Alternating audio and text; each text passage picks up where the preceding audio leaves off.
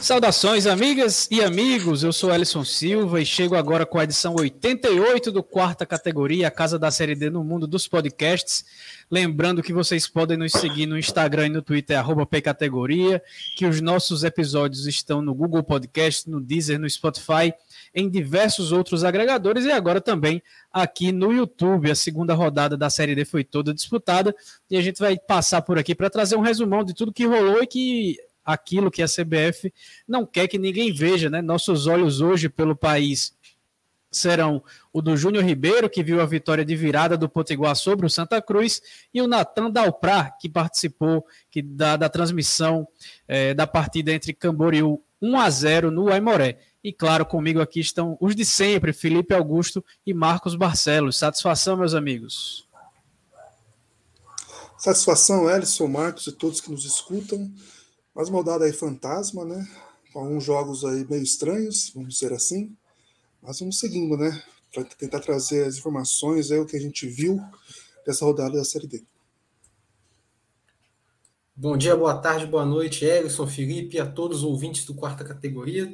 Vamos que vamos com a rodada marcada por muito equilíbrio aí, né? Como o próprio nome do episódio diz, né? Gols a rodo, né?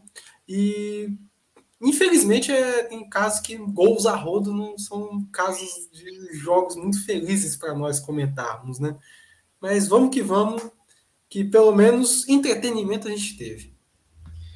Pois é, então agora a gente solta aquela nossa vinhetinha e aí a gente começa a falar dessa segunda rodada da quarta divisão nacional. Quarta Categoria é um podcast sobre a Série D do Campeonato Brasileiro, que traz informações, curiosidades e conteúdo relevante sobre o futebol que fica longe da grande mídia. Com eles, Felipe Augusto, Marcos Barcelos e Elison Silva. Muito bem, então da primeira é, pra, da primeira rodada ficou para a segunda, da segunda ficou para a terceira, e até agora ninguém sabe nada sobre a transmissão das partidas da Série D de 2023. O que abre margem né, para que no escuro, em meio a todos esses escândalos que vêm sendo revelados sobre manipulação de esquemas de apostas nas partidas, é, abrir um leque para que se desconfie de muita coisa. E aí quem paga a conta não é quem organiza, mas quem está trabalhando sempre nos jogos, seja dos times, comissões técnicas, jogadores, quem também faz a cobertura, acaba sempre tendo que responder muita coisa que não deveria ou que seria mais fácil de responder caso é, a transmissão da, das partidas estivesse acontecendo, né, para que se acompanhasse em tempo real tudo que rola pela Série D do Campeonato Brasileiro. E aí, só para é, ressaltar né, o que a gente já trouxe na semana passada, que apesar de não ter nenhuma definição sobre a exibição das partidas, a CBF proibiu os clubes de que fizessem suas, pró suas próprias transmissões pelo YouTube ou por, por qualquer outro serviço de streaming. Então a gente fica aí mais uma vez às escuras para falar sobre a segunda rodada, mas a gente extrai informações do que a gente viu, do que a gente colheu é, dos nossos amigos e também contando, claro, com a participação de dois deles que estarão aqui no decorrer desse episódio 88 do quarta categoria. Mas vamos em frente, porque teve muita bola rolando e o grupo A1 pode ser chamado do grupo do equilíbrio, né? Depois de duas rodadas, o líder tem três pontos, que é a mesma pontuação do Lanterna. No fim de semana, o São Raimundo fez 3 a 1 no Águia, com gols de Caio, Carlos e Carlinhos, enquanto Balão Marabá descontou para o time paraense. No Florestão, o Maitá venceu o trem, o trem por 3 a 0, balançaram as redes Pedrinho da força Dudu e Cássio.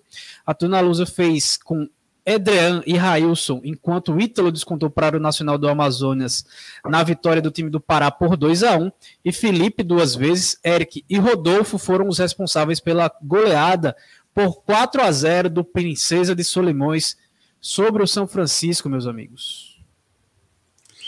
Bom, se a gente esperava né, que o São Raimundo vencesse, né, ou tivesse o melhor resultado contra o São Francisco na primeira rodada, agora tem uma prova muito boa né, do que pode aparecer, pode, do que pode apresentar ainda na Série D, com essa história sobre o Águia de Marabá, que para mim um dos grandes candidatos ao acesso, aí, pelo menos na região norte, é o grande candidato para subir, para lutar pelo acesso, né, mais do que subir.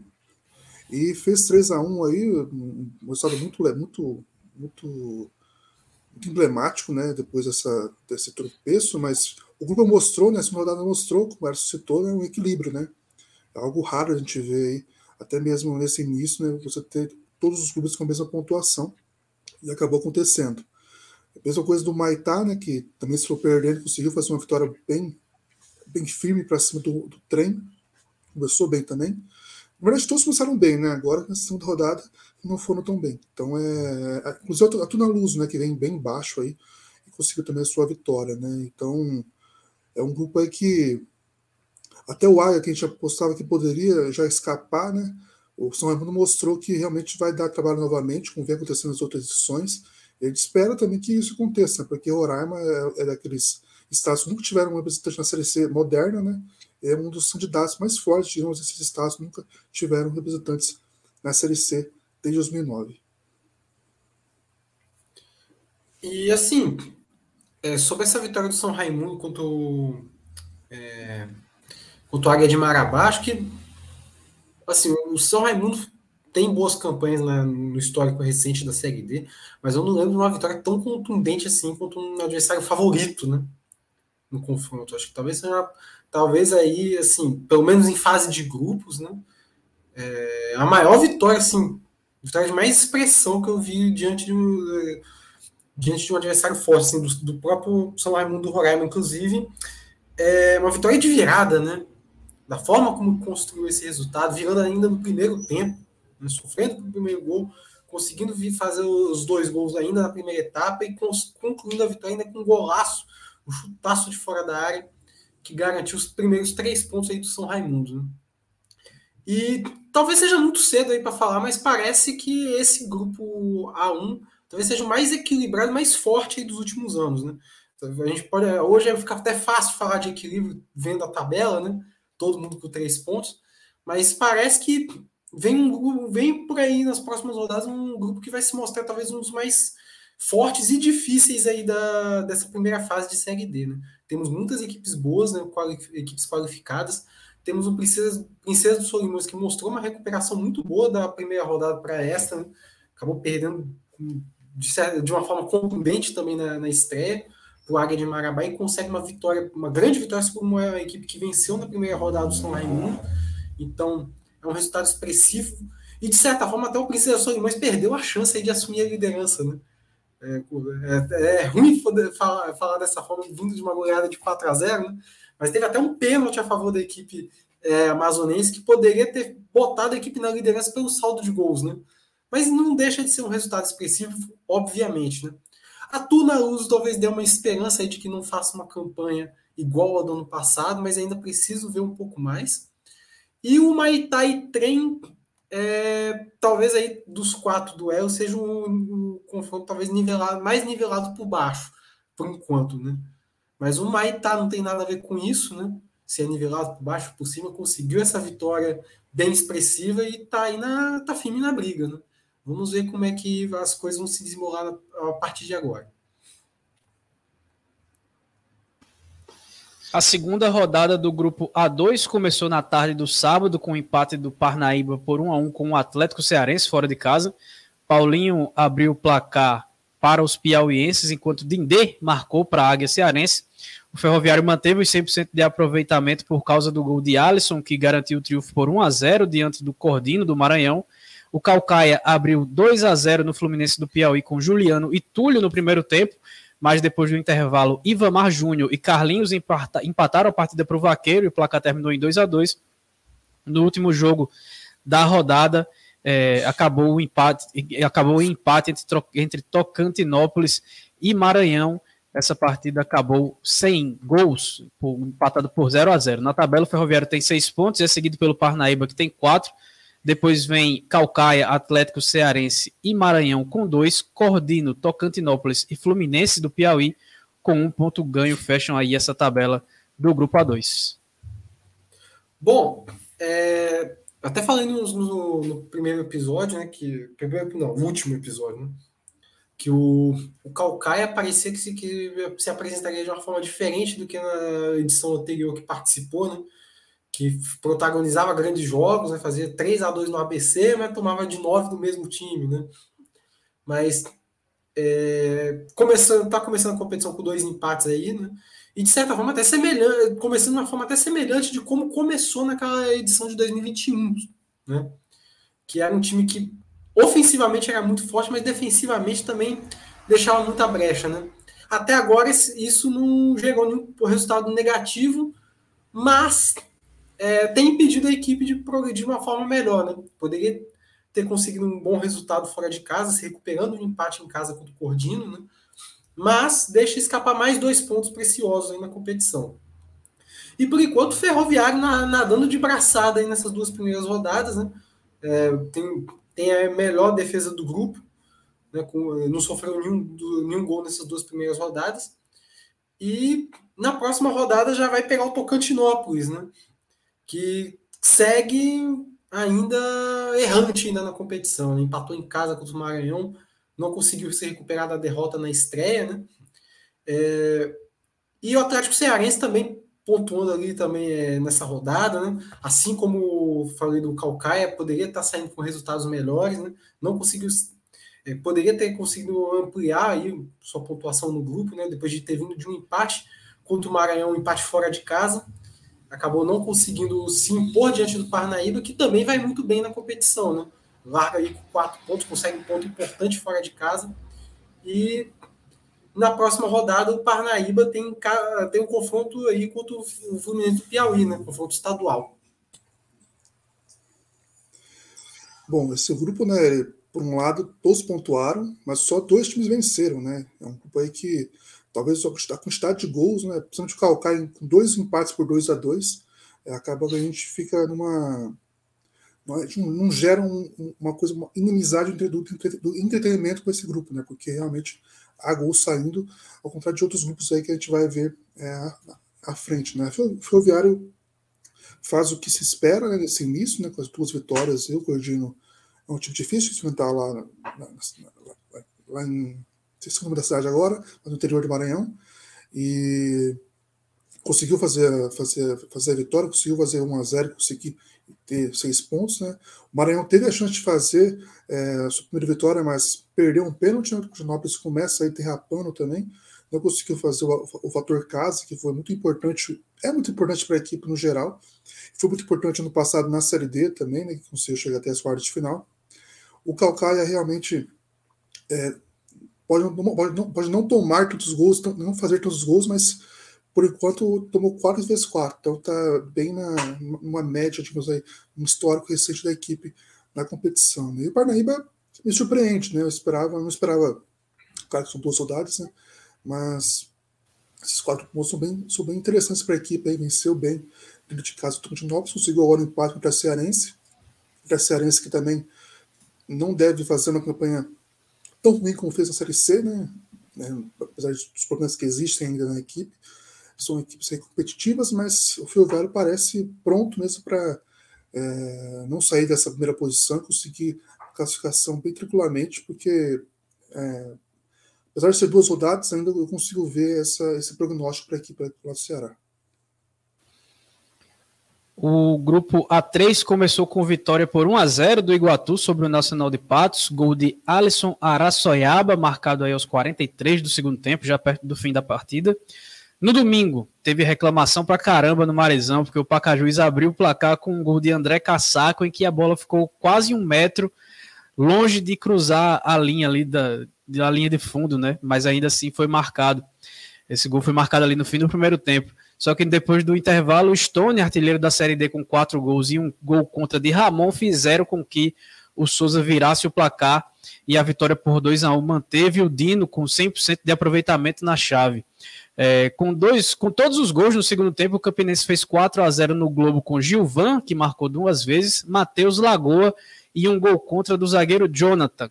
Pipico de pênalti colocou o Santa Cruz na frente do Potiguar, mas o volante artilheiro Romeu e Fernando Vitor, esse aos 51 do segundo tempo, deram a vitória de virada por 2 a 1 para o Potiguar sobre a Cobra Coral. São, o Souza tem seis pontos e é seguido pelo Campinense com quatro e Nacional de Patos com três, botando a Paraíba aí no topo da, da, do grupo A3, e o G4 é fechado pelo Santa Cruz, que tem os mesmos três pontos do Nacional de Patos, assim como Iguatu e Potiguar.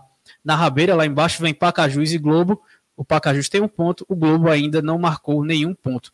Antes dos nossos comentários, né, a gente escuta o Júnior Ribeiro, jornalista do TCM Notícias, que acompanhou lá em Mossoró o triunfo do time do Potiguar sobre o tricolor pernambucano. Fala, Júnior!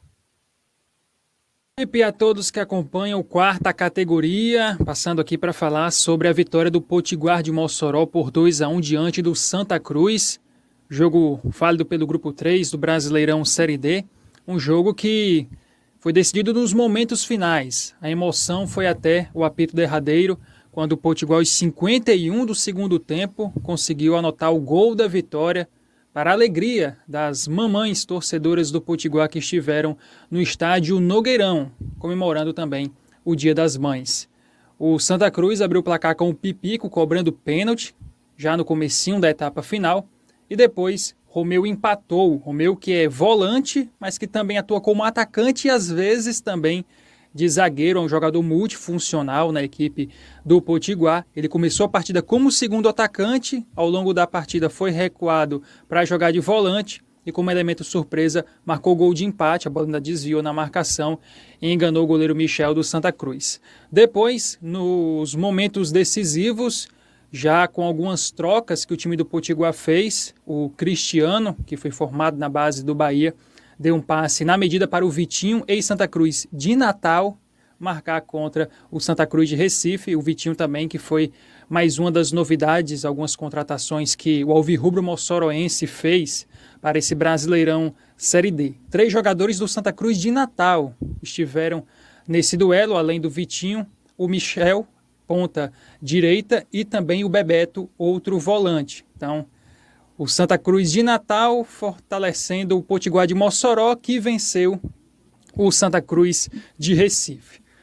O time pernambucano teve uma atuação bem abaixo, não foi um futebol muito vistoso, teve um certo domínio no primeiro tempo, algumas chances, o Chiquinho teve oportunidade, mas mandou para fora. O goleiro Diego Almeida trabalhou, fez boas defesas, salvando o Potiguar lá atrás. Mas no momento que o Santa Cruz teve a oportunidade ao longo do segundo tempo de confirmar a vitória, acabou não conseguindo fazer isso. E foi castigado lá atrás com um gol de bola desviado e depois num passe sensacional que o Cristiano achou o Vitinho para fazer o 2 a 1 pelo lado do Potiguar, um velho conhecido do futebol pernambucano, que é o Júnior Câmara, que já foi técnico da categoria de base do esporte, também já foi técnico da base do sub-20 do Fortaleza, e no Potiguar de Mossoró vem fazendo aí a sua primeira campanha, seu primeiro trabalho como técnico de um time principal. Depois do quadrangular do campeonato estadual, ele terminou em terceiro lugar, atrás aí dos dois grandes de Natal, ABC e América. O Potiguar ficou em terceiro e agora tem como meta a classificação nesse grupo 3 do Brasileirão Série D. Pelo lado do Santa Cruz, chamou atenção também a presença da torcida, a torcida marcou presença no estádio Nogueirão e com a faixa que deve acompanhar o Santa Cruz ao longo de todos os jogos, explicando, exclamando para todo mundo que o acesso é obrigação, já que o Santa Cruz, para ter calendário em 2024, a nível nacional, precisa subir para o Brasileirão Série C mas foi um resultado muito comemorado pelo Potiguar de Mossoró e, obviamente, lamentado pela equipe do Santa Cruz. Um abraço e até a próxima.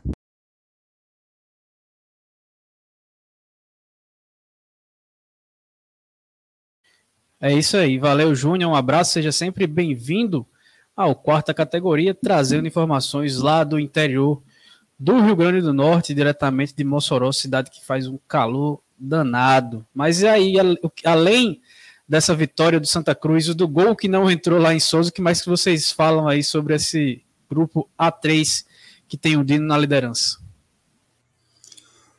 Bom, só acho que primeiramente, né, não me surpreendeu tanto a derrota do Santa Cruz, assim, claro que para quem está de fora, para a torcida, né, que ele levou a faixa, acesso à obrigação e tal, tem um peso, né, porque o Santa Cruz tem uma tradição em Série A e Série B, pelo menos, né, então, é um time que sempre carrega essa pressão, carrega esse favoritismo pela, pela tradição, mas é, o, momento atual, né, os, os, times e tal, não me trazem assim uma surpresa. Eu esperava, eu espero bem do Potiguar nessa, nessa competição. O Potiguar não tem boas campanhas na história da, da Série D. Assim, assim é, é uma, são campanhas ruins, assim, mais de uma vez. O Romeu, né, que é um destaque da equipe que o Alisson citou, é um jogador bem interessante da Série D aí, que poderia ter maiores chances na carreira, né, em divisões maiores. E só para citar mesmo que não, não surpreende, é um grupo aí que é, já era claro, mas fica mais claro a cada rodada, vai, e vai ficar assim a cada rodada, que o Globo realmente vai ser o, o saco de pancadas, é, por tudo que a gente recebe de informações, por tudo que a gente é, pensa também em relação à, à, equipe. Então é um ponto aí que o Penes fez o que tinha que fazer com o Globo, né, conseguiu aí sua primeira vitória e conseguiu se recuperar, conseguiu já chegar na, na, na, na vice-liderança. E são três paraibanos na liderança, né, algo aí raro, né? Paraíba já teve três equipes na série, na, na série, na série D, mas acabaram divididos, e agora três na mesma, na mesma chave, e agora podem conseguir uma, uma, uma vaga juntos aí para a próxima fase e tentar recolocar aí duas ou três equipes na série C, que é algo que Paraíba já teve, e Botafogo lá continua sustentando a, a, o estado na, na terceira divisão. Bom, é, falando sobre o Globo, é lamentável né, que, o, que a equipe que já foi vice-campeã de, de Série D se encontra numa situação dessa. Né? Já ficou, como o Felipe falou, ficou bem claro, já que vem para ocupar essa oitava posição, né? e para não dizer que vem para ocupar a 64, né? Desse, da, dos 64 times da Série D. Né? É candidato fortíssimo para isso. Né? E quanto aos outros jogos, eu dei uma acompanhada nos melhores momentos de Potiguar e Santa Cruz, né? Me pareceu que o Santa Cruz sofre daquela síndrome clássica do futebol brasileiro de abrir o placar e aí de reduzir o seu ímpeto quase completo, esperando um milagre para que o, jogo termine por 1 a 0 E foi nessa daí que o Potiguar, que até então estava sendo dominado pelo Santa Cruz, conseguiu recuperar suas forças e fez da parte daí um jogo mais aberto, né? Melhorou o jogo, né? As, as duas equipes é, tiveram chance de retomar, é, de conseguir a vitória, né? A partir daí, o Potiguar conseguiu empatar o jogo, uma bola desviada pela zaga e depois lá no final da partida castigou o Santa Cruz, né? Que tinha o domínio do jogo, não conseguiu sair com essa vitória. E o Potiguar se recupera numa estreia ruim, né? E assim, vamos ver o que, o que podemos ver da, dessa equipe mais para frente. Porque, pelo menos, o que foi passado para a gente lá no ano passado, conversando lá com o Ícaro, nosso colega Ícaro Carvalho, né, de que é uma equipe que tinha um modelo de gestão bem definido, né? É, e que poderia ocupar o lugar dos grandes ABC e América que estavam há uns tempos disputando a Série D, né? que poderiam levar o Rio Grande do Norte para a fases mais agudas na Série D com a ausência desses dois, né? Agora um na Série B, outro na Série C, né? Então vamos ver se a partir de agora o Potiguar, consegue essa recuperação. Agora, quanto ao jogo lá do Souza e Pacajus, um absurdo da área aquele gol. Né? Um lance completamente bizarro. A, a zaga conseguiu tirar em cima, da, até, até nem de em cima da linha, tirou na pequena área, né? E o árbitro deu um gol assim bizarro, né? e poderia ter tirado pontos importantes aí do Souza, que hoje lidera o grupo. Né? Só uma coisa antes do Erson voltar. O Potiguar né, tem uma pressão também municipal, entre aspas, né? Porque o Baraúnas conseguiu chegar até uma Série C já. E o Rio Grande do Norte é um estado que talvez seja bem subestimado na Série D, né? Porque já teve cinco acessos, né? Cinco times diferentes, né? Alecrim, Baraunas, o Globo e as duplas de, de Natal, ABC e América. Então, é um estado com, forte na Série D, né? e teve esse, esses anos aí de ABC América dominando as vagas, né, e agora as equipes do interior voltam a ter chance, né, ou interior ou de Natal, como Santa Cruz esse ano conseguiu a vaga para a próxima temporada, e é um estádio forte, né, que não é que é bem subestimado, mas é bem, é bem forte na historicamente na competição. E, e quanto à pressão do, do Santa Cruz, né, da torcida do Santa Cruz para o acesso, né, Acho que essa pressão tem que ser feita com uma faixa diretamente para a diretoria, né? não para os atletas. Né? Porque, assim, quem, quem torce para o Santa Cruz, quem acompanha, né? sabe que ali a situação é difícil. Né? Sabe que a, a, briga ali vai ser é muito grande e, e, o Santa Cruz há muito tempo não demonstra ter uma estrutura para se recuperar dessa forma. Então, é, a pressão talvez que para os jogadores, não sei se, é, se, se cabe aí. Né? Acho que cabe muito mais na diretoria que que mantém o clube numa situação precária aí. Enfim. A faixa devia estar lá na entrada do Arruda, né? Na entrada dos executivos do Santa Cruz, porque há muito tempo o clube está nessa situação e não é por conta de elenco, de comissão técnica, de nada. É também, mas aí fruto da má administração. Sobre o Romeu, tem uma situação curiosa né, sobre ele. Quando o futebol foi paralisado em 2020 por conta da pandemia, ele estava jogando no Souza. Ele chegou a abandonar a carreira para virar pastor evangélico, mas depois voltou a jogar. Acho que ele foi justamente para o Potiguar de Mossoró. E sobre esse gol absurdo que foi dado para o Andraco, é, o árbitro maranhense, não me recordo o nome, ele até ele dentro de campo ele não deu gol, seguiu o lance normal, só que aí a, a assistente, que é da Paraíba, que estava na linha do, do, do, do, lance lá, né? Ela correu para o meio e aí a arbitragem marcou o gol. E, e aí foi formada uma confusão lá na fora, confusão que segue nas redes sociais até agora, um erro que realmente não dá para aceitar. A, a assistente, que é paraibana, ela inclusive uma muito boa assistente, mas errou feio nesse lance. E aí não dá para passar pano, não. No grupo A4, Dudu manteve os 100% de aproveitamento do Asa, que venceu o Bahia de Feira por 1 a 0 o Retro saiu atrás do marcador contra o Cruzeiro de Arapiraca, que marcou com o Tony, só que Albano, aquele mesmo que quem acompanha a gente desde o comecinho do quarta categoria sabe quem é, ele empatou para Fênix. Só que quem não vai renascer das cinzas é o técnico Dick Woolley, que foi demitido do Retrô. Neto fez dois, os dois gols da vitória do Falcon por 2 a 1 sobre o Atlético de Alagoinhas, que descontou com Adriano Michael Jackson. Outra vitória fora de casa por, e também por 2 a 1 foi do Jacuipense contra o Sergipe. Jean e Tiaguinho anotaram os gols dos baianos, enquanto o, enquanto o Potiguar ele anotou o gol do Gipão. A classificação tem Asa com 6 pontos, Falcon e Cruzeiro de Arapiraca com 4 e o Bahia de Feira com 3. Esses times são os times do G4. Na sequência vem Jacuipense também com três, Retrô com dois, Atlético de Alagoinhas e Sergipe ainda não pontuaram. Bom, para início de conversa, um, um baita início aí para o Cruzeiro de Arapiraca, surpreendente, né? A, quer dizer, a vitória em cima do, do Atlético de Alagoinhas em casa, diria que não, mas arrancar o empate do Retrô, né? É, sob essas circunstâncias ainda Ainda um time com Albano no meio-campo, diria que é um resultado assim surpreendente para uma equipe que a gente até então, até então era considerada incógnita aí do grupo, né? E, e bota o futebol alagoano aí numa situação muito boa aí, né, no, no grupo A4, né? Já com asa na liderança, né? Dando sequência àquele trabalho feito no ano passado em busca do acesso. Né? Pelo visto, a asa vai se manter forte para essa temporada. E é o que a gente espera, a gente quer ver o futebol lagoano mostrando força na Série D. Né? É, ganhou, ganhou, inclusive, de um adversário muito forte, que é o Bahia de Feira. Ano passado chegou bem nas oitavas e fez uma boa estreia né, diante do, do Sergipe, uma estreia, estreia contundente. Então, assim, um resultado importantíssimo para a equipe alagoana. Né? É, Atlético de Alagoinhas parecia que ia dar mostra de que poderia sair com uma vitória, né? Mas o Falcon conseguiu aí sua primeira vitória, né? vitória na história da Série D, uma virada muito importante jogando fora de casa e se coloca aí também no G4, na vice-liderança. Resultado para dar moral para a equipe aí que está conhecendo o ambiente da Série D.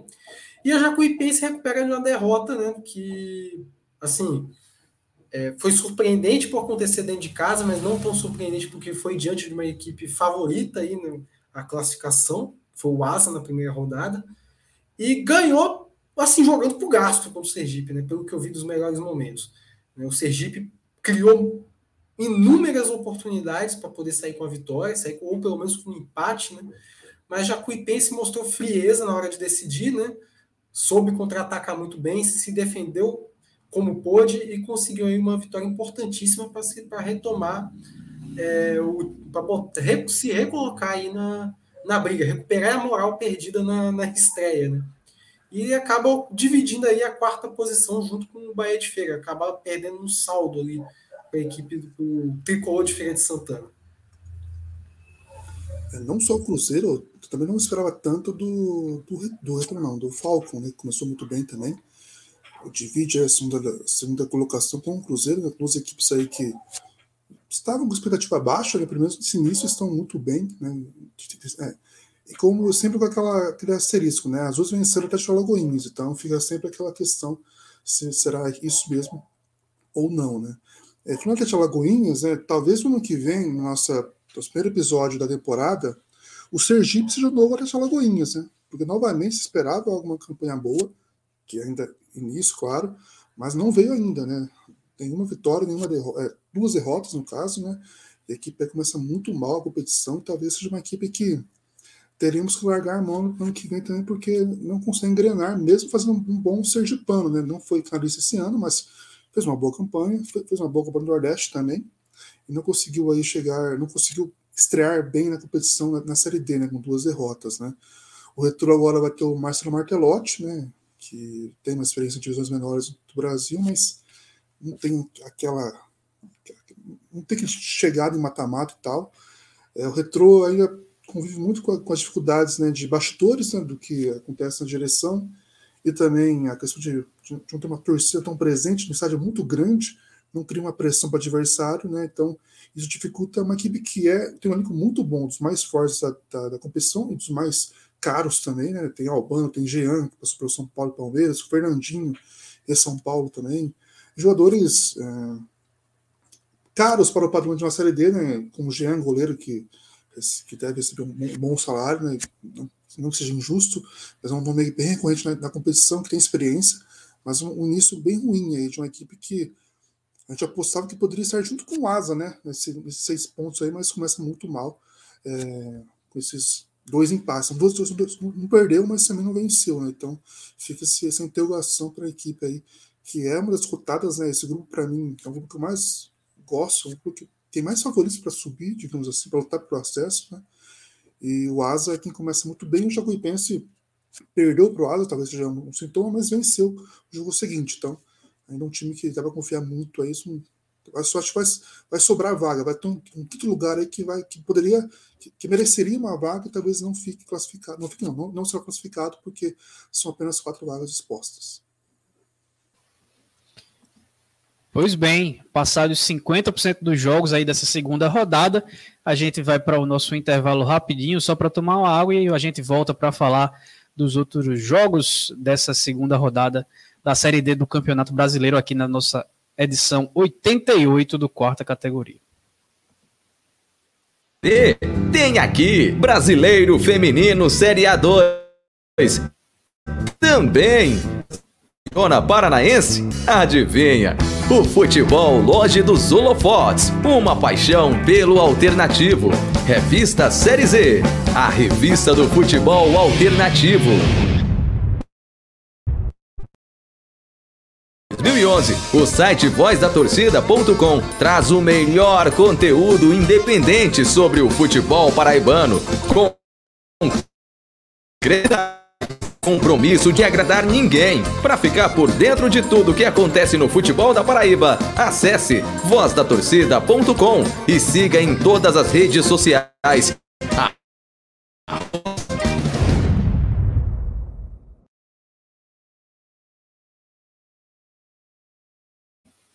Pois é, a gente volta agora com a edição 88 do quarta categoria. Lembrando que vocês podem e devem se inscrever em nosso canal do YouTube também seguir a gente no arroba Categoria no Instagram e no Twitter. No YouTube também, basta ir lá no youtube.com.br arroba. E quem quiser pode nos, nos encontrar e compartilhar nossos episódios que estão no Spotify, no Deezer, no Google Podcasts e também em diversos outros agregadores. Sem muito tempo a perder, no grupo 5, a segunda rodada começou com um empate sem gols entre União Rondonópolis e Ceilândia. Tobinha fez dois no empate do Brasiliense com Anápolis, que para chegar ao placar de 2 a 2 o time goiano marcou com o Fábio e contou também com um gol contra de Gabriel. Fora de casa, o operário do Mato Grosso fez com Aleph e Pablo Tomás para vencer o Real Ariquemes por 2 a 0 Logo aos 4 minutos, o Iporá fez 1 a 0 sobre o Interporto com o Rodrigo Milanês. Depois, o placar por 8 a 1 foi construído com oito gols na segunda etapa. Pablo e Milanês duas vezes, Bahia, Gilberto e Carlos fizeram os gols da equipe de Goiás, enquanto Igor fez o gol do time, o gol de honra do time de Tocantins. Ceilândia e Brasiliense, União Rondonópolis e Anápolis têm seis pontos na classificação. Depois vem Iporaia Operário com três, enquanto Real Ariquemes e Interporto têm zero pontos.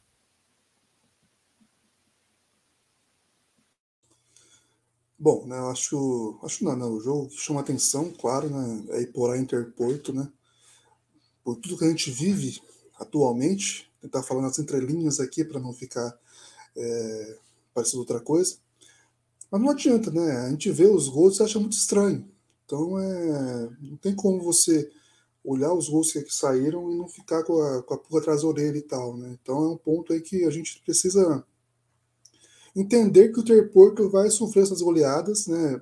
Não só por questões que a gente imagina, mas também porque a qualidade do elenco formado não é boa, né?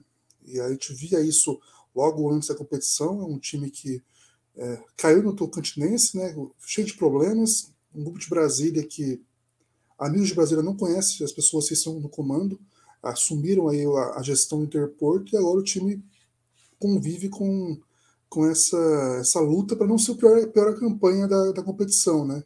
Interporto e Globo vão lutar muito para ver quem será a pior equipe da primeira fase, porque essa é a tendência real das, dessas duas equipes aí. Então, é um, é um Interporto, infelizmente, vai ser um time que a gente vai passar comentando, mas não tem muito o que comentar, digamos. Né? Então, até as vitórias que vão acontecer digamos que serão protocolares, mas é claro que isso pode interferir lá no, no final, no saldo de gols, né? apesar que Porá ainda tem uma, um pé atrás se realmente vai lutar por, por vaga na, na, próxima fase. O jogo da rodada deveria ser Brasiliense e Anápolis, empate aí bem equilibrado, né? Duas equipes que são fortes de datas a passar de fase, duas equipes que vinham de vitórias, né? O Brasiliense fora de casa, o Anápolis dentro. Então é um ponto aí que chamou atenção né, positivamente nos grupos esse empate de duas equipes que são fortes. O Rondonópolis, que a gente esperava que pudesse fazer uma vitória para cima do Ceilândia depois de vencer né, o, o Interpor na primeira rodada, acabou que não aconteceu. Então fica ainda dúvida sobre o que a equipe vai demonstrar na Série D. E o Operário de Varza Grande conseguiu a boa vitória próximo do Arequims, que não chegou à final do campeonato rondoniense, não terá vaga na Série D, e não tem vaga também na Copa do Brasil, então é um time que vai lutar por Série D aí, apesar que o início é bem ruim e também não vejo tantas perspectivas assim para a equipe conquistar uma vaga na próxima fase. Né? Então, esse seja um grupo que tenha uma, uma, uma, lógica de quem pode classificar de fato. Então é um ponto aí que a gente vai acompanhar bem, porque talvez fique uma briga muito lá em cima por pelas quatro vagas e lá embaixo equipes mais fracas degladiando para ver quem fica em pontuações menores aí na competição.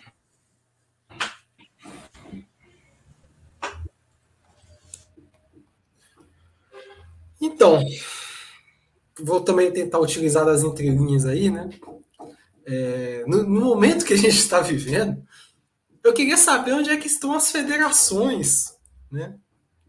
Estaduais, quando acontecem casos como esse, uma derrota por 8 a 1 não estou falando nada aqui, não estou acusando ninguém de nada, mas assim, eu no mínimo não ficaria satisfeito se um time do meu estado tomasse de oito na Série D, né?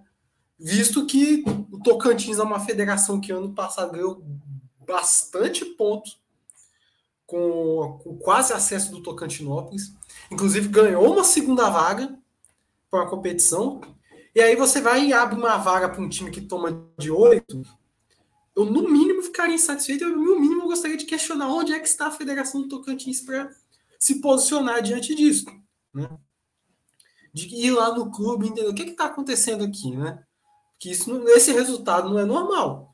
Né? Nós estamos numa luta aqui para botar a Federação do Tocantins numa posição melhor e isso aconteceu aqui em campo. Né? Oito gols no segundo tempo. No mínimo, espero que, que haja um posicionamento da Federação Tocantins, independente de coisas que estão acontecendo no futebol brasileiro ou não, porque tomar de oito, em qualquer circunstância, é algo que não, deve, não se deve tolerar, pelo menos. Né? Ainda mais uma competição que a gente está aqui tratando de, de, de conseguir vagas né? É, pelo ranking da CBF, então, é, para o Estado do Tocantins, eu imagino que seja fundamental, né? essa, essa disputa da Série D, né? Ainda mais conseguiu uma segunda vaga no passado, como eu falei, né? Mas enfim, né? não, como o Felipe falou, assina embaixo, questão de não, não sei se o Iporá se credencia alguma coisa com essa vitória. Ainda temos que ver mais para frente. Esse resultado, para mim, só conta os três pontos ali na tabela e pronto. Né? Não, não, diz, não, não diz sobre a equipe do Iporá por enquanto. Né? Agora, o resultado que diz muito sobre as duas equipes é o Brasiliense e a Anápolis. Fizeram um grande jogo lá no, na Arena do Jacaré. O Anápolis perde uma grande chance de, de ser perdeu uma grande chance de ser o líder, né? 2 a 0 jogando lá em Brasília. A gente sabe quanto que é difícil construir um resultado lá dentro. Por mais que o brasileiro seja aquela equipe, como eu falei, né? Não vai ser a equipe que, que a gente consegue cravar que vai brigar por acesso, porque todo mundo tá, tá nessa, né? Mas é, a gente sabe que é uma, uma equipe difícil de ser batida dentro de casa e o Anápolis teve condições de, de sair com um grande resultado. Não conseguiu um empate ali, não deixa também de ser um, um bom resultado, mas poderia ter sido melhor. E o Brasiliense, acho que deu, foi um grande sinal aí de que precisa abrir o olho para as rodadas seguintes contra equipes, é, não só contra o Anápolis jogando lá, né, quando isso for acontecer, mas também jogos contra o Ceilândia, que que tá bem, na, começou bem a competição, com, como também contra o União Rondonópolis, que já deu trabalho para o próprio Brasiliense em outras edições. Então, adversário pro, são jogos para o Brasiliense abrir o olho aí. E o Operário se recuperou do Real Ariquemes. É, se do lado do Interporto o resultado diz bastante sobre a equipe, né?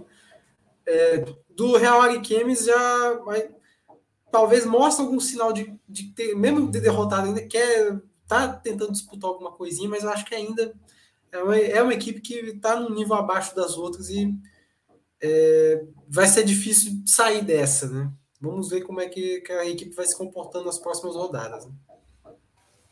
Chegando no grupo A6, Vitinho fez o gol da vitória do Santo André por 1 a 0 sobre o Vitória na tarde de sábado.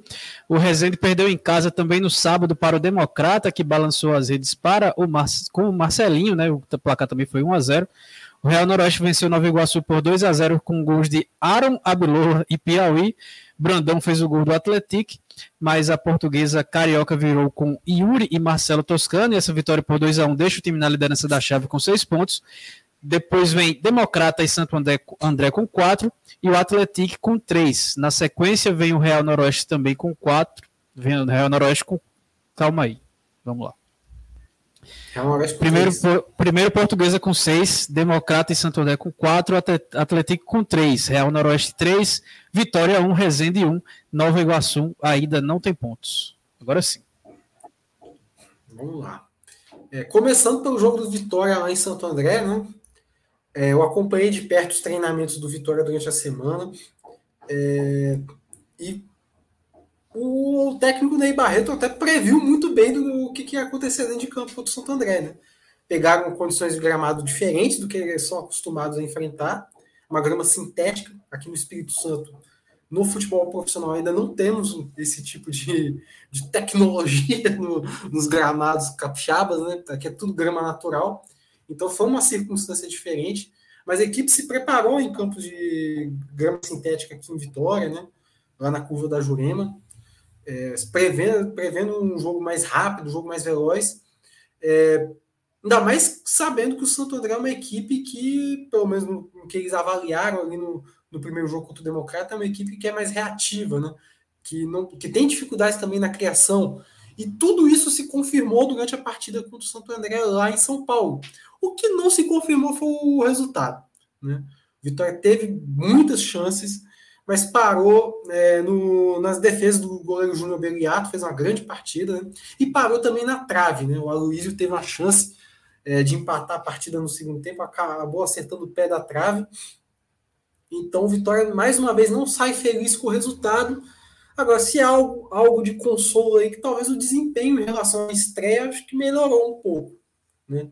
Equipe dominou grande parte do jogo, mas mais uma vez não sai com a vitória. Parece que o Ney Barreto sofre com essa síndrome de jogar melhor que o adversário e não conseguir os resultados. Eu, eu, eu fico até triste, né? porque é um, é um, grande treinador, né? tem, tem feito grandes trabalhos, mas está tendo essa dificuldade já desde a sua primeira passagem lá no Estrela, né? de fazer bons jogos e não conseguir o resultado. Né? Mas vamos ver para a próxima rodada, né? diante do Real Noroeste, confronto capixaba. Real Noroeste que, por sua vez, recuperou-se, né? de duas pancadas seguidas aí, né? é, entre Série D e Copa Espírito Santo. Né? Acabou tomando de 5 da portuguesa na estreia. Aí perdeu para o Gel, que é um clube que vem aí com o suporte do Orlando da hora, né? mas que nos, nos anos atrás aí não tinha suporte de ninguém. Né? Era basicamente uma equipe amadora jogando competições e o Gel né, conseguiu essa proeza de bater o Real Noroeste na estreia da Copa S. Então, Real chegou com esse peso de dois resultados negativos para esse jogo contra o Nova Iguaçu e assim, o que conta mesmo para essa, essa, né, essa vitória na, na, segunda rodada é que conseguiu sair do zero. Né? Porque sofreu bastante. O Nova Iguaçu teve, teve chance de empatar a partida de pênalti, mas o goleiro Neguete, que é para mim já é o destaque desde o início do capixabão da equipe, né? é o craque do, do Real, fez a defesa, garantiu, ali até então estava 1 a 0 né, e depois o Real matou a partida, selando a vitória. Detalhe aí que o primeiro gol da partida foi marcado pelo Aaron Ibilola, né, jogador vindo do Caruaru City, né, e que ele é de Benin, na África. Né, é o tipo de contratação que a gente gosta de ver na Série B. Né, e decidindo aí praticamente abrir o marcador diante do Nova Iguaçu. Democrata e Resende. O Democrata conseguiu essa vitória fora de casa diante da, da equipe carioca mas ainda não é um resultado que diz muito sobre a equipe mineira. É, empatou na estreia contra o Santo André, chegou até estar tá ganhando a equipe paulista lá na primeira rodada, mas agora ganhou essa partida do, do Rezende, um resultado importante para a equipe mineira. Mas eu ainda vejo o Rezende num patamar muito abaixo. Né? Conseguiu aquele empate lá no Salvador Costa, mas ainda não considero o Rezende candidato a uma, classificação. Né? Então, por isso, ainda tenho umas minhas dúvidas também sobre essa vitória do Democrata. Né? Preciso ver um pouco mais dessa equipe de, de Minas para poder opinar melhor. Agora, o resultado, o jogo dessa rodada mesmo foi da Portuguesa, a virada espetacular diante do, do Atlético, que também eu preciso ver um pouco mais, né? Visto que ganhou do Nova Iguaçu, um adversário que também está, por enquanto, por enquanto se apresenta numa prateleira, prateleira lá embaixo, né? O Atlético conseguiu essa vitória fora de casa na estreia e ia conseguindo um grande resultado diante da Portuguesa. Só que a equipe carioca mostrou uma recuperação na reta final da partida, conseguiu fazer dois gols ali em 10 minutos, mais ou menos, e, e segue invicta. Né? Parece que aí desponta-se talvez um, pelo menos na, na, na, região sudeste, talvez seja o principal candidato a um acesso aí mais, mais para frente na competição. Né? Para a classificação, acho que já deixou muito claro aí que briga até pela liderança da chave. É, na introdução do Guia da Série D desse ano, né, eu coloquei que o Atlético era a grande força do Sudeste, apesar de ter perdido a, a força do elenco, né, que teve um desmanche aí. Os principais jogadores saíram. E a portuguesa eu coloquei ela como a mais forte do Rio de Janeiro, que não é tão, também não é tão difícil também de identificar assim com a Nova Iguaçu e Resende. A Portuguesa teve um investimento muito alto na, na no Carioca, né? Foi, foi o maior investimento fora dos times é, grandes e do Volta Redonda, que tá, está na Série C. Mas não conseguiu chegar, não conseguiu a vaga para a próxima Série D e também conseguiu a vaga para o Brasil, que o mas, Felipe, Felipe, teu fone estava desconectado. Só tu repete depois de, da portuguesa era o maior investimento depois de Volta Redonda, aí tu pode, pode repetir, porque deu uma desconectada no microfone aí não deu para ouvir, não. Bom, né, o, a portuguesa, como você tem, era o maior investimento dos clubes pequenos do, do, Rio, né, no Carioca, mas não conseguiu a vaga na Série D da próxima temporada né, e, consequentemente, também conseguiu lutar pela Copa do Brasil. Terá também a Copa Rio para tentar essa vaga, como conseguiu no passado, né, conseguiu chegar às quartas final e depois teve a vaga pela Copa Rio na, na Série D desse ano. Então, mas quando eu estava lendo sobre as equipes, né, porque me chamou muita atenção, até o Marcos citou no elenco, um pouco do elenco da, da equipe na, no episódio passado, né, e um gol dessa rodada foi de um cara que merece uma atenção, que é o Marcelo Toscano, né, que por anos na Série B, teve mais participação na Série A aqui pelo América, e é um time que dá assim para imaginar que Lute lá. Que, De novo o microfone.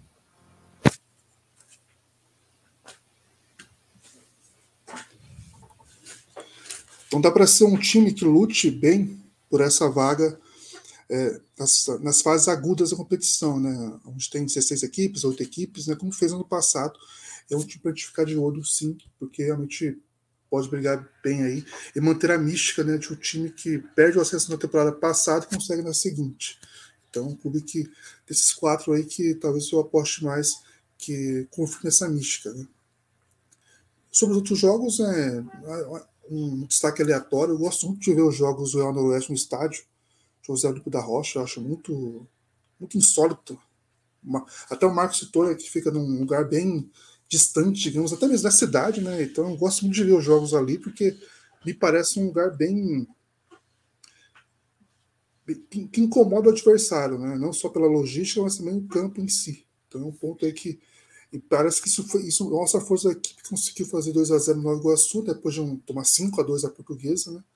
Conseguiu se recuperar no campeonato e agora pode ter. A gente pode ver mais da equipe na, nesse, nesse, nesse decorrer da disputa. Né? O Santo André né, também confirmando aquilo que a gente imaginava, né, um time que melhorou em relação ao ano passado, que teve, teve jogadores da base, jogadores de divisões menores de São Paulo, assim, que não, tem, não tinham tanta qualidade desse ano. A equipe conseguiu manter, manter não, fez um time mais forte, que deve lutar por coisas melhores na competição. E o Democrático de Governo Valadares é muito o que o Marco citou, né? A gente tem que ver como é que vai ser as rodadas seguintes, né, se, não, se, não, for apenas uma vitória, parece uma equipe mais fraca, né, então a gente vai ver como é que vai ser para a equipe lá do, de Governador de Valadares, que já visitei, inclusive, um comentário aleatório para vocês. É, Elson, se me permite um comentário antes, né, sobre a Águia Branca, a gente brinca aqui no Espírito Santo que, assim, é, quando, quando um time vai lá e ganha, a gente fala, já é ruim voltar de Águia Branca com uma vitória. Imagina perdendo. De tão longe, tão afastado que é o local. Né? Voltar lá com a vitória já é incômodo. Imagina você perdendo o jogo, tendo que remover a vitória com horas e horas de viagem na estrada. É muito ruim. Voltar de viagem depois de perder de ônibus é, é muito, muito, muito complicado. É, mas vamos lá. No grupo A7 foram poucos gols e muito equilíbrio. Foram cinco gols em, em duas partidas cinco gols, na verdade, em quatro jogos, porque tivemos dois 0 a 0 Empataram sem gols Maringá e Ferroviária no Willie Davis e o Operário do Mato Grosso do Sul com o 15 de Piracicaba. Tivemos gols no empate da Inter de Limeira e Cascavel, que ficaram com 1 a 1 gols de Bruno Menezes, Paulo Paulistas e Robinho, aos 58 do segundo tempo para o time do Paraná.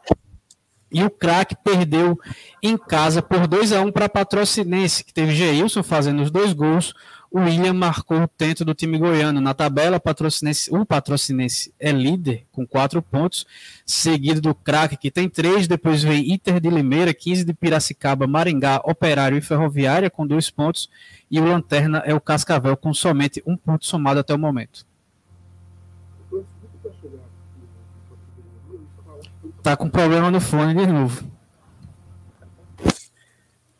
Vamos lá.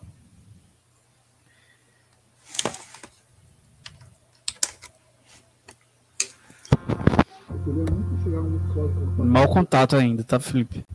Acho que o Marcos pode começar dessa vez enquanto o Felipe tenta arrumar o microfone dele.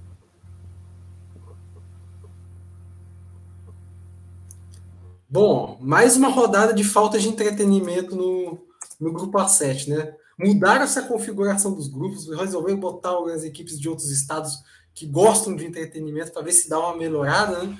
Mas pelo visto nem as equipes goianas, equipes mineiras foram capazes de, de mudar essa situação. Inclusive equipes paranaenses no grupo, né? Que geralmente, pelo menos na primeira configuração do grupo A7 lá em 2020, trouxeram algum entretenimento, mas desta vez parece que o problema é crônico. A rodada de poucos gols, apenas cinco, né? Em dois jogos, dois empates em zero entre Maringá e Ferroviária. Inclusive, eu esperava aí um pouco mais né, do, desse duelo, esperava até o Maringá se impondo, né? Claro que aí fica um pouco na memória aquele jogo contra o Flamengo, aquele jogo de ida da Copa do Brasil, né? Mas a gente tem que é, sempre lembrar que o Maringá se desmontou aí um pouco né, nessa, nesse meio do caminho, né? Então talvez demore para se reencontrar também. Mas pela fase da Ferroviária dos últimos anos, eu esperava que pelo menos uma vitóriazinha o Maringá podia conseguir, né? Acabou não conseguindo resultado aí ruim para a equipe paranaense. É, o Operário segue na sua saga, né? Pelo menos se, o ataque não está produzindo, mas também não está tomando gol, né? Então, acho que já começou melhor que muitas equipes sul-mato-grossenses aí nos últimos anos, né? E é uma equipe que eu espero descobrir um pouco mais ainda ao longo da competição, né? Assim como o 15 de Piracicaba, né? Que também está começando a competição com dois empates. É, o craque, surpreendentemente, venceu o Cascavel, né?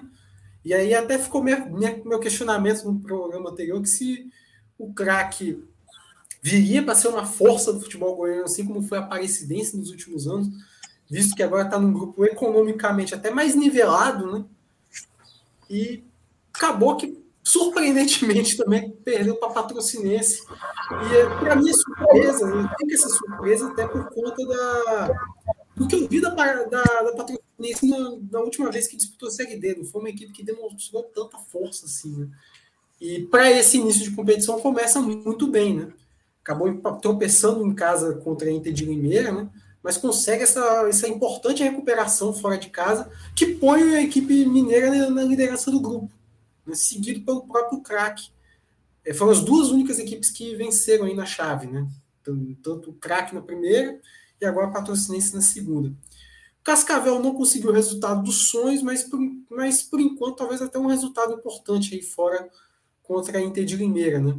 Que também é outra equipe com dois pontos. Então, assim, Grupo A7 dando ares do, do, do tradicional Grupo A7 dos últimos, das últimas duas temporadas, né? É, equipes que parecem não estarem muito afim de, de uma segunda fase. Acho que foi até bom o Marcos falar primeiro, porque eu quero chegar um dia aqui no quarta categoria e falar que o Grupo A7 entretém e tal, né? Que é um grupo, é um grupo que tem é, times do meu estado, né, do Paraná, então eu sempre tento falar que tento puxar um lado positivo, mas não consigo, né, porque realmente o grupo só tem duas vitórias, né, o Patrocinense e o Crack conseguiram vencer aí, o restante zero, né, ninguém está zerado, mas também os gols também são poucos, né, Dois, duas equipes não, não fizeram gols ainda, o Crack que parecia que poderia aí conseguir seis pontos, não conseguiu, né? Perdeu o patrocinense aí, um estado. O início muito surpreendente do patrocinense, porque não, a gente não esperava aí uma, uma participação assim, nem mesmo nessa, nesses dois jogos assim tal.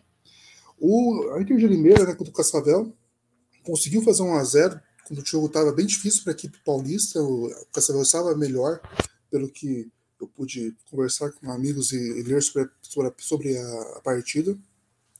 O Cascavel, nos acréscimos do segundo tempo, conseguiu fazer o, o gol de empate com o Robinho, que também é uma figura aí de anos de Cascavel, anos de Série B. Conseguiu fazer esse empate e agora melhora um pouco a situação. Né? É, um, é um início muito abaixo, são duas rodadas, ok, mas é, é, muito abaixo. E acabou que esse gol deu, uma, deu pelo menos um ânimo para a equipe conseguir se recuperar na competição. E o Maringá foi melhor que a Ferroviária, pressionou mais, teve algumas reclamações e tal, mas não saiu do 0 a 0 contra o Ferroviária, não consegui assistir a partida em loco, é, não pude estar no estádio para conferir como é que foi.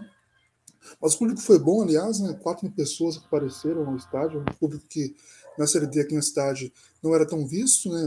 muito pelo que o Maringá fez na primeira, na primeira, primeiro quadrimestre, né? contra o Brasil Paranaense, conseguiu manter uma, uma boa parcela de público para a Série D, né, que é o principal objetivo da equipe para a temporada, um time que projeta estar quatro, daqui a quatro anos na Série B. É, são, várias equipes falam, falam isso, né, claro, mas é um time que pelo menos demonstra um trabalho para conseguir isso. Operário e 15 de Piracicaba, acho que, acho que esse talvez seja o jogo que, aquele jogo que a gente não vai lembrar daqui a, um, algum tempo, porque realmente é um 0 a 0 com sem transmissão, a gente fica mais perdido ainda. Então é um grupo que eu queria muito chegar aqui e falar o contrário, mas realmente é inimigo do, do, do, entretenimento nosso. Então é, vamos esperar o que vai acontecer para ver se algum, alguma equipe ou grupo por completo consegue mudar nossa opinião para mais para frente aí.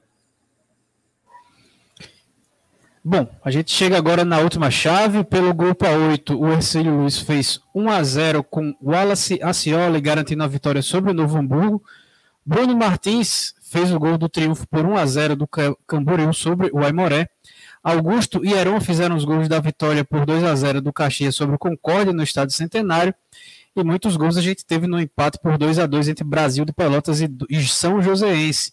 Mário Henrique e Varley contra fizeram os gols do Chavante, enquanto Danilo duas vezes foi buscar o um empate para o time do Paraná. O Camboriú é o líder com seis pontos, seguido do São Joséense e Ercílio Luz, cada um com quatro.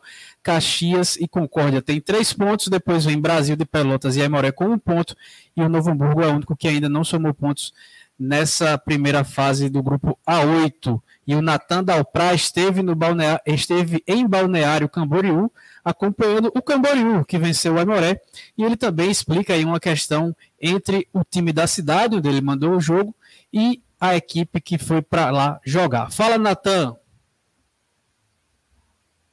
Ligados no quarta categoria, um grande abraço a todos. Chegando para falar algumas coisas a respeito jogo pela segunda rodada do Brasileirão Série D, que aconteceu no último sábado entre Camboriú e Aimoré. O jogo, aqui vale uma citação, ele foi realizado na cidade de Balneário Camboriú, no Estádio das Nações, que pertence à prefeitura do Camboriú, a Cambura, como é conhecido. Esse time é do município de Camboriú, que são municípios diferentes. Balneário e Camboriú são municípios diferentes. O Camboriú, o seu estádio próprio, ele não está liberado para disputa das partidas do Brasileiro Série D. Por isso, a equipe manda seus jogos no município vizinho Balneário. Até por ser um estádio da prefeitura e uh, há um certo tempo aí sem uh, competições, tem jogos no estádio que tem algumas improvisações. Por exemplo, o setor de imprensa é, é, disposto em containers. A gente é bem atendido lá, sem dúvida nenhuma, mas é, a gente vê que é uma improvisação, os vestiários são bem improvisados, enfim. Mas a, a, o gramado não é lá essas coisas profissional. Quanto a isso, não há queixa alguma. Enfim, o jogo que transcorreu no, no Estádio das Nações foi bem movimentado, especialmente na segunda etapa. Na primeira etapa, houve um predomínio um pouco maior do Camboriú, do domínio das ações. A equipe teve uma situação claríssima com o zagueiro Thales após a cobrança de escanteio para abrir o placar. E o Aimoré se defendeu mais. Mas o Índio, através de dois lances na mesma jogada, cruzamento da direita feito por Roger Gaúcho, Eduardo Tanque cabeceia, o o, goleiro, no rebote, o João Henrique chuta, o zagueiro Igor de cabeça tirou em cima da linha. Seria, seria o, o gol, o primeiro gol do Emoré no jogo. Na segunda etapa, logo no começo, uma bobeada do zagueiro Alisson Calegari, ele entrega a bola no pé do jogador do Camboriú, na sequência, a boa e velha lei do ex, né? Bruno Oliveira, ex-lateral do Emoré, fez o gol de um, abrindo o placar para a equipe do Camboriú. Na sequência, o Rian chutou uma bola no travessão, ia ser um golaço, o Camboriú faria o segundo gol, mas a partir de isso, uma blitz do Aimoré. O Gelson Conte mexeu no time, deixou o Aimoré mais ofensivo, com as entradas do boliviano Esdras uh, e do jogador Bartoldi, e além do Marco Antônio Nuno, ex-Brusque, jogador que é ídolo aqui em São Leopoldo, entrou muito bem no jogo. O Aimoré teve pelo menos três chances para abrir o placar, até que aos 44, Bartoldi sofreu um pênalti. E na cobrança, Marco Antônio Nuno perdeu a penalidade, o goleiro Wellington pegou, o Marco Antônio Nuno bateu mal, de qualquer maneira. Enfim, o Aimoré não conseguiu o empate e quem celebrou foi a Cambura, chegou aí a, a, a, uma vitória importante dentro da sua caminhada na competição e 100% de aproveitamento e liderança da chave A8 do brasileiro da Série D. Peço aos amigos que se inscrevam no canal no YouTube Web Rádio Capilé, procurem lá e ajudem o nosso trabalho. Apoiem a mídia independente. Certo? Aos amigos do, do quarta categoria, um grande abraço, valeu demais. Falou daqui o repórter e comentarista da Rádio Índio Capilé de São Leopoldo, Natan Dobrá.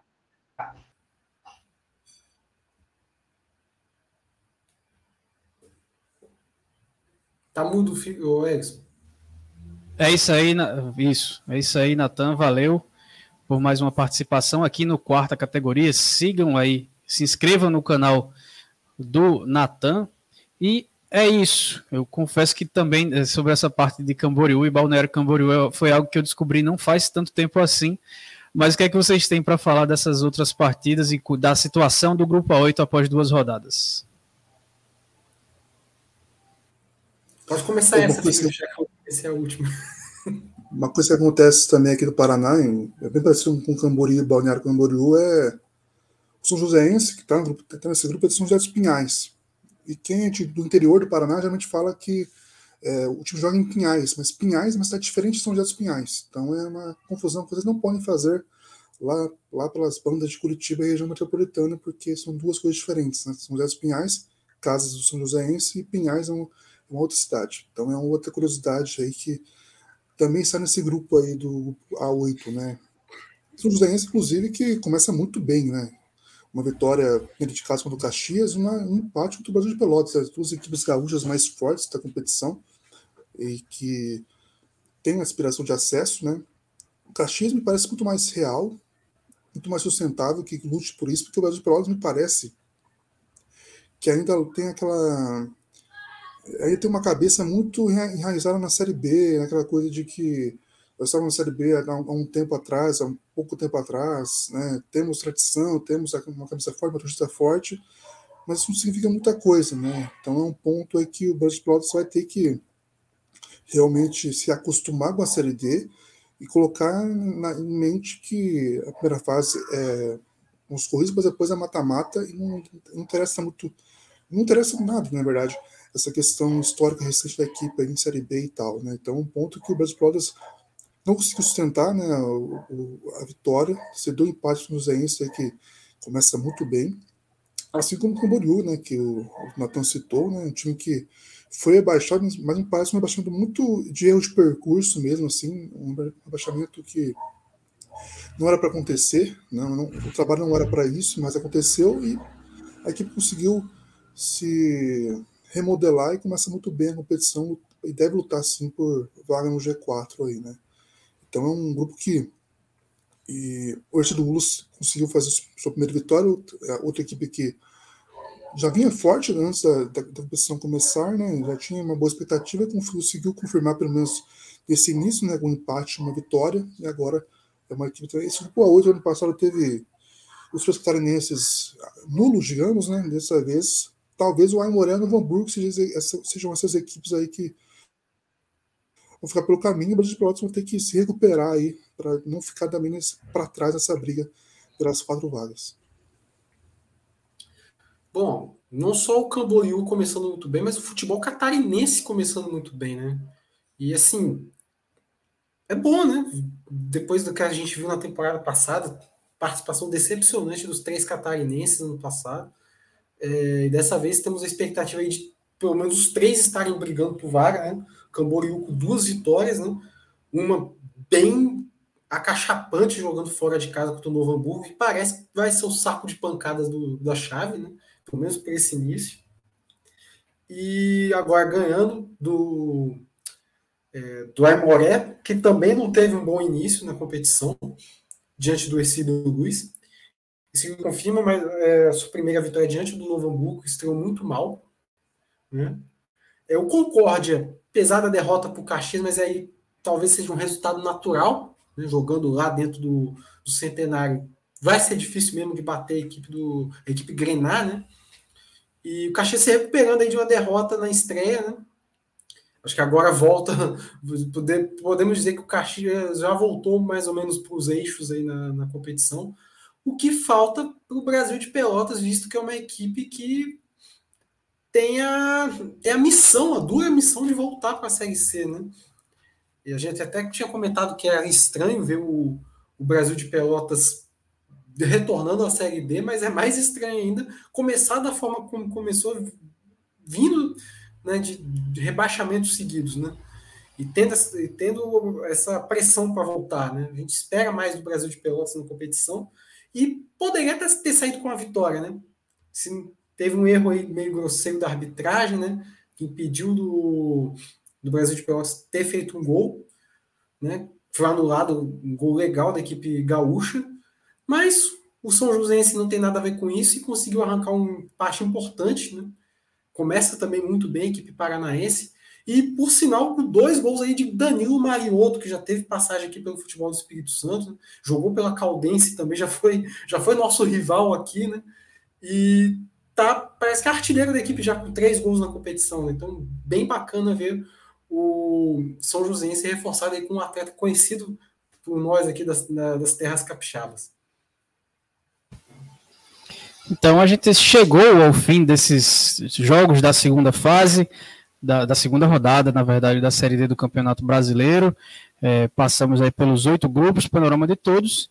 Então agora chegou naquela hora tradicional das nossas considerações finais.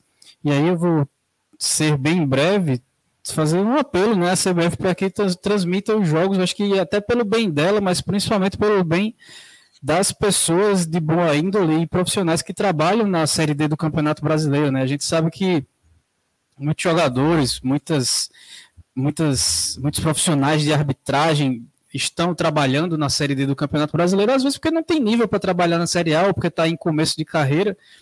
E esses, com todos esses, esses casos de esquema de manipulação que estão aparecendo aí, que precisam continuar aparecendo, ser investigados e punidos, é, às vezes um jogador não tem tanta qualidade e comete um erro grosseiro de fato, mas aí não é. As, as, muitas, a maior parte das vezes, isso aí eu posso garantir que a maior parte das vezes não é algo que ele está recebendo dinheiro, que está tentando fazer, participar de alguma coisa escusa.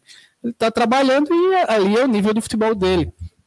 E agora, especialmente sem a, sem a transmissão, é, todo mundo que trabalha na Série D do Campeonato Brasileiro, qualquer erro grotesco vai virar já alvo de, de suspeita de, de, sobre a índole do jogador, sobre se ele está em esquema de aposta, essas coisas todas. Isso aí pode prejudicar a carreira, a sequência de carreira, a profissão de muita gente que está ligado na quarta divisão nacional. Então, acho que não só pela credibilidade da competição para a própria CBF, mas também para preservar muitas carreiras que podem ser afetadas injustamente por conta desses escândalos que estão acontecendo e aparecendo, que vão continuar aparecendo, e a gente espera que apareçam também nas divisões inferiores e nos campeonatos estaduais, mas que a CBF tente amenizar isso pensando em vários aspectos, é, buscando uma resolução aí para a transmissão dessas partidas, seja ela faz, é, como vinha fazendo nas temporadas anteriores, ou que pelo menos libere para que os clubes façam suas próprias transmissões e todo mundo tenha acesso aí às partidas da quarta divisão do Campeonato Brasileiro. Marcos Felipe, agora é com vocês. É, só uma questão assim que a gente está gravando aqui na terça-feira à tarde. Nós falamos do Interporto e acabou de sair uma reportagem no GE sobre o Interporto, né, que a, presidente do Interporto, foi até a delegacia registrar um BO contra alguns jogadores do Interporto por suposta manipulação de resultados na partida contemporânea. Né? O treinador se demitiu, era o Wesley Edson, que veio do ASA, que era interino, que era auxiliar do ASA. É, não foi informado quem, é, quem foi demitido do elenco, mas é, teve aí essa, essa, essa decisão por parte do presidente, que é o Renato Godinho. Ele é, também abriu uma investigação interna para ver que pode ter acontecido e, e também há suposições que possam envolver a, a nova gestão da equipe também nesse caso. Né? Isso não, não, está descartado também que eles possam entrar nesse BO aí que registraram é, para investigar essa questão de manipulação de resultados. Né? Não, tem, não, não, tem, não tem a ver com a questão da penalidade máxima, a operação que está sendo realizada, que está atingindo a Série A e Série B, mas é uma questão que vai ser analisada, né? E sobre essa questão da, só pegando um gancho, né? É, dizem que a operação de penalidade máxima ela, ela deve, ela começou lá de cima e deve pegar muitas pessoas dos, das divisões menores, né? O que é algo que a gente entende, mas digamos que desde 2020, pelo menos, a gente acompanha aí muitos, muita série D, muitas divisões menores, a gente percebe que muitos jogos são estranhos, pelo menos. Né? Então é uma questão que acontece há muito tempo, que agora ganhou muita, muito noticiário, porque atingiu a elite do futebol nacional. É algo que tem uma lógica, digamos, mas que a gente acompanha há muito tempo que acontece, né? que a gente tem uma suspeita, que a gente tem uma certeza, mas não tem a prova que acontece agora com os jogadores da Série A. Então, esse caso que eu assisto da transmissão é muito disso também. Né? A gente tem que valorizar muito sim o, o veículo rádio, né, por estar conseguindo fazer a transmissão. O Natan, que saiu de, de São Leopoldo até Balneário Camboriú para fazer a transmissão lá em Moré, né, ele era, foi visitante na, na, na, participação, mas a gente tem que entender também que o, o, ano que a gente vive e o ano que é necessário ter uma competição nacional que tem, tem transmissão, né, que tem, tem todos, os jogos, todos os jogos passados, né, seja com uma seja de uma maneira de venda de direitos de transmissão ou de maneira independente com os clubes fazendo as missões de casa, né, e tal. Então é uma questão, não só isso, né, A questão da qualidade técnica também pode ser prejudicada, porque não tem análise de desempenho das equipes, né? não tem como você se preparar melhor para o adversário. Isso, isso, isso foi um elogio que a gente fez, é, a competição, essa mudança de, da primeira fase, com 14 rodadas, é, é uma questão que pode atrapalhar muito a competição agora, na questão tática e técnica. Então, a gente espera né, que, que aconteça rapidamente essa mudança para que a gente possa ter acesso aos jogos ao vivo, porque é diferente, né? Não só para nós aqui que fazemos o podcast, mas também para quem trabalha, para quem precisa, precisa ir até a cidade para fazer o jogo de tal time, possa fazer né, do tubo, digamos, né? Mas é uma, é uma gama de coisas que acontece que pode acontecer, que pode atrapalhar a competição por não ter transmissão, algo que a gente não se preocupava mais, apesar de ano passado ter sido pago, né? E a qualidade não ter sido boa o suficiente, né? De transmissão, de sinal e tal. Mas é uma questão que a gente tem que ficar atento mesmo que a gente há muito tempo, que agora está no chamariz aí da, do noticiário, mas que para a gente não é novidade, né? Claro que surpreende muito, digamos, é, jogadores de salário de seis dígitos recebendo cinco dígitos para participar desses esquemas, mas isso não é novidade nenhuma para quem acompanha o futebol, digamos, do outro lado, né? Que muitos jogos são estranhos, muitos jogos são suspeitos, mas a gente não tem como provar porque faltava isso que agora eles têm, que são as provas, as conversas mostrando que há jogadores envolvidos nisso, não só jogadores devem estar envolvidos nisso também, mas é, então é um ponto para a gente acompanhar aí esse caso do Interporto, que a gente falou, né, ainda é uma questão de suposição, mas realmente o jogo, o jogo foi muito estranho, e agora a gente pode acompanhar melhor como é que vai se enrolar isso e como a equipe vem para a próxima, próximas rodadas da competição. Né. Bom, primeiramente agradecer mais um episódio de quarta categoria, número 88.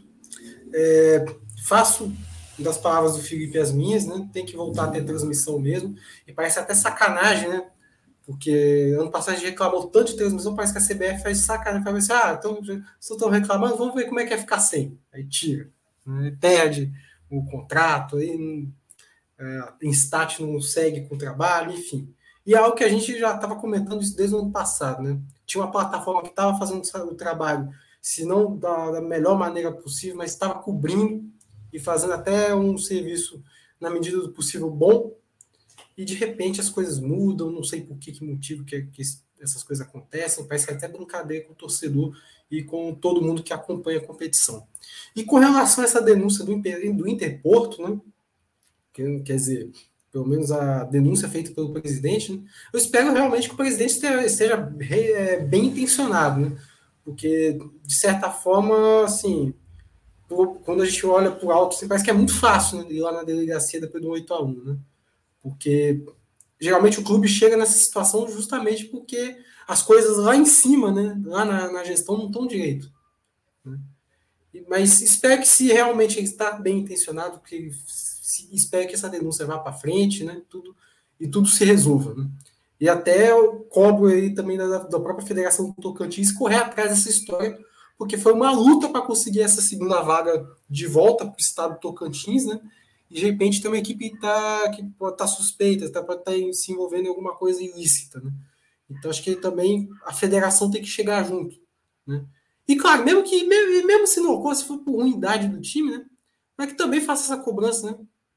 Acho que não, não é nada legal para o estado do Tocantins ter, ter resultados como esse chegando na imprensa, né? chegando ao nível nacional. Né? Então, que acho que toda a federação, não só do Tocantins, toda a federação que, que ter, esteja percebendo alguma coisa de ilícito ou que vê que os resultados não estão acontecendo dentro de campo, os resultados estão piores do que o esperado, vá lá, faça a sua cobrança, chega junto, né? Que a gente quer ver um futebol nivelado por cima, né? Não nivelado por baixo. Né? E pior ainda, no pior dos cenários, tendo envolvimento com, com, com gente criminosa. No mais, eu queria falar sobre a Copa Espírito Santo, né, que tá aí na, chegou a segunda rodada, ainda tem jogos para complementar, né? Tem, tivemos aí no final de semana, ele está gravando na terça-feira, né? No dia 13, que foi um sábado, teve Rio Branco goleando o São Mateus por 4 a 0 fora de casa e alcançando a liderança aí da Copa Espírito Santo, né? Que está sendo realizada em turno único. O Porto Vitória, que é um dos favoritos, ganhando do Pinheiros por 3 a 0 no Kleber Andrade. O Rio Branco de Venda Nova voltando a vencer depois de um longo período, né? Porque ano passado praticamente não ganhou no Capixabão. Então, volta a vencer depois de 2021. né, depois da, da, primeira fase da Copa S de 2021, voltando a vencer, ganhou do Gel por 1 a 0 né? é, E o Nova Venécia goleando o Capixaba Jobson, né? Jobson que estava suspenso. Aí o Nova Venécia foi lá e aproveitou, meteu 5 a 1 na equipe do Capixaba. Ainda tem dois jogos para acontecer, que é o Esporte Clube Brasil Capixaba, não confundir com o Capixaba do Jobson, né? Esporte Clube Brasil Capixaba enfrentando o Linhares. E o Real Noroeste, que está aí dividindo as atenções com a Série D, enfrenta o Serra em casa no José Olímpio da Rocha. Enfim, também gostaria de complementar que na, na próxima semana estarei acompanhando o jogo aí entre é, São José e esse Luiz, esse Luiz ao lado do meu amigo Felipe. Vai ser muito maneiro ter essa, fazer essa tour aí junto com o meu brother. E vamos botar as conversas em dia, cerveja também em dia, para poder falar aí sobre futebol alternativo e série, e série B. Né? É isso aí. Aproveitem por mim também. No próximo estarei presente. Farei de tudo para estar presente no próximo encontro presencial do quarta categoria. Mas é isso. A gente agradece a todo mundo que acompanhou a gente até aqui. Peço mais uma vez que se inscreva no nosso canal do YouTube, compartilhe nossos episódios que estão em diversos agregadores e sigam, e sigam a gente nas redes sociais. Estamos no Twitter e no Instagram, no pcategoria. Então é isso. Semana que vem a gente volta para falar da terceira rodada dessa primeira fase da Série D do Campeonato Brasileiro. Um abraço e até a próxima.